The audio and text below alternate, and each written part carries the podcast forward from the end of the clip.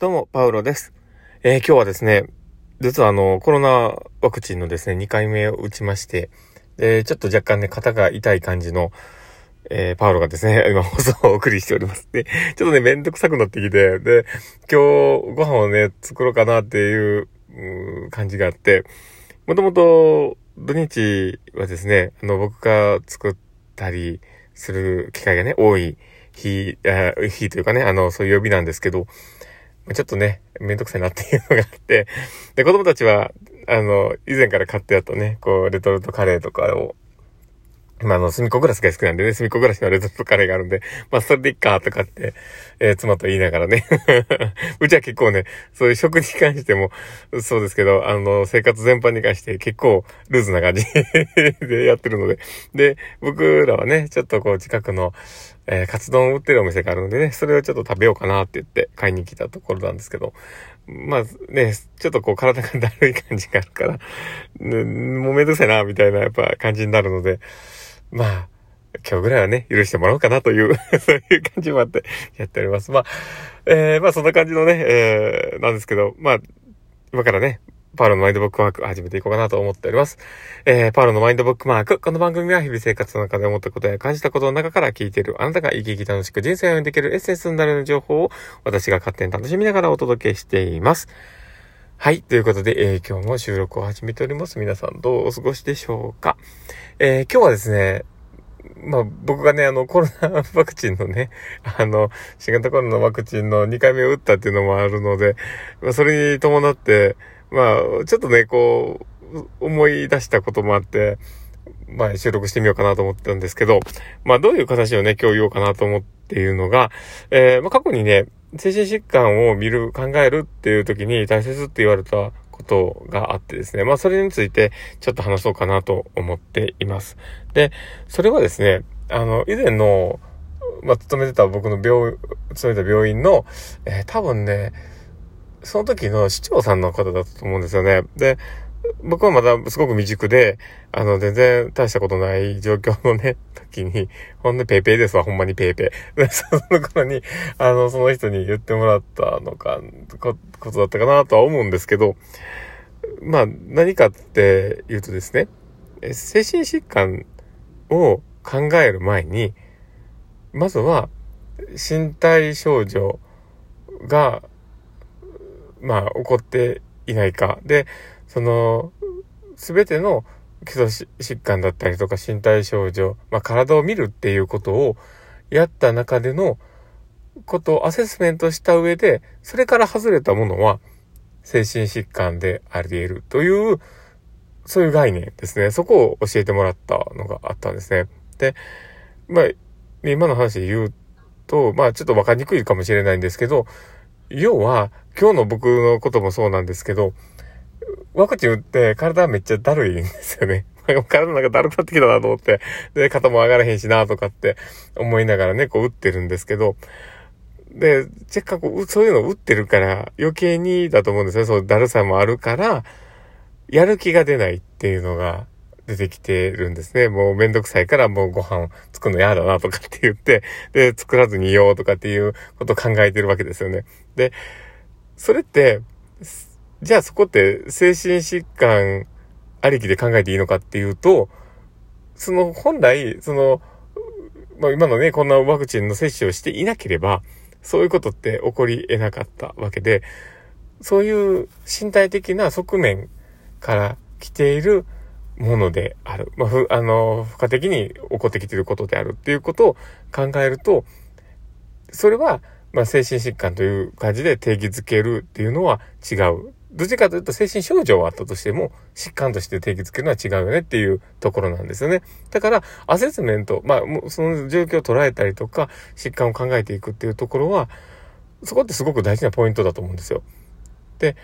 どちらかというと、その人に、その、お世話になったその方から言われてから僕は結構そういうのが得意だったかなと思っていて、た、そういういろんな例があると思うんですけど、一つは例えば、あの、糖尿病の方とかでも、低血糖から起こってくる気だるさ、まあ、行動のしにくさみたいなところもあったり、朝の起きにくさがあったり、そういうことで起こってきますよね。で、それを知ってる知ってないで、アセスメントが変わりますよね。で、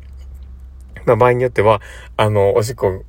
がね、うまく出ない、えー、少しこう体にアンモニアが溜まりやすくなってきたら、アンモニア尿素尿素とかって言ってね、こう、あの、アンモニアの、え、成分から来る、こう、あのー、まあ、ちょっと、まあ、妄想だったりとか、幻覚だったり、こう、まあ、脳の異変が起こるわけなんですよ。で、そういうところも含めたら、じゃあ、その、排尿ってすごく大事なポイントだよねってアセスメントもできるし、そういう疾患になっていないかっていう検査データを見る、えー、まあ指標もね、こう自分たちの中で頭に入れなければいけないっていうことも分かってくる。で、他にもね、血圧が高い低いで体のだるさも変わってくるし、睡眠をアセスメントする中でも、実はそういう血圧の朝の低血圧だったりとか、まあそういうこととかも朝の起きにくさにも変わってくるし、いろんなことが考えられるわけなんですよ。だけど、そういう視点をちゃんと持ってていて、そこをアセスメントした中で、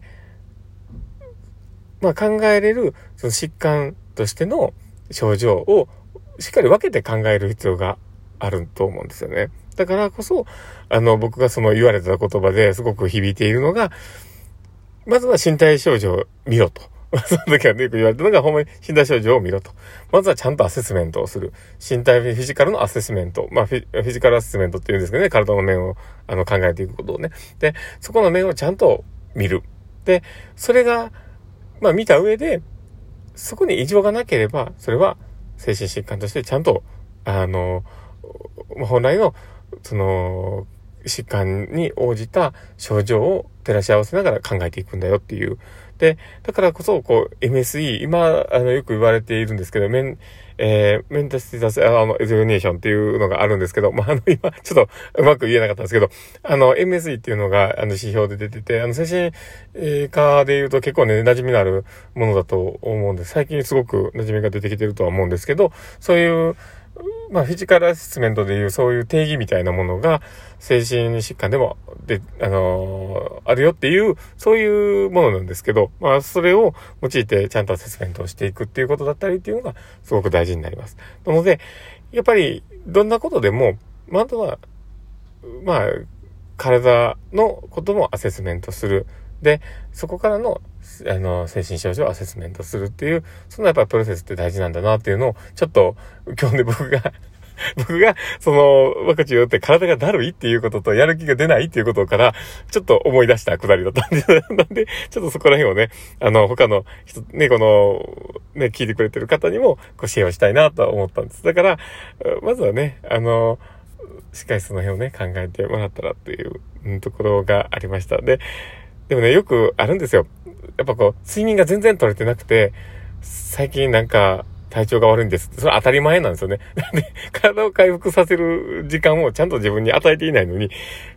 体調が万全なわけがないわけなんですね。で、もともとそういう少ない睡眠で生きていける人って中にはいますけど、基本的にはちゃんとした睡眠リズムをきっちりとっていく、自分を休息させていくっていうことは大事なので、で、それをしていないにもかかわらず調子が悪いっていうので、精神疾患を疑うっていうのはやっぱ違うし、だからそこを考えたときに、えー、それに伴う、考えなければいけないのは、それに伴う、あの、ま、気になることとか、そのストレスだったりとか、疲れだったりとか、なんかそういうものを、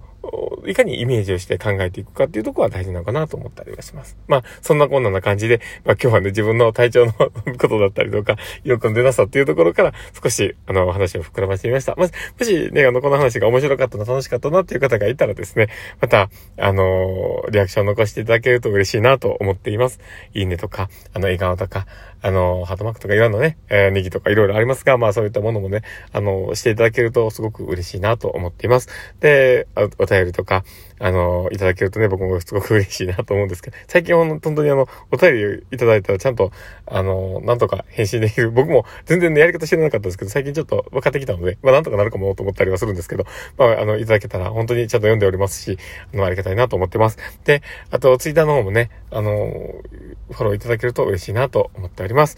まあそんな感じで今日の放送はこれで終わりたいと思っております。えー、この放送を聞いたあなたが明日も素敵な一日になりますようにというところで、ではまた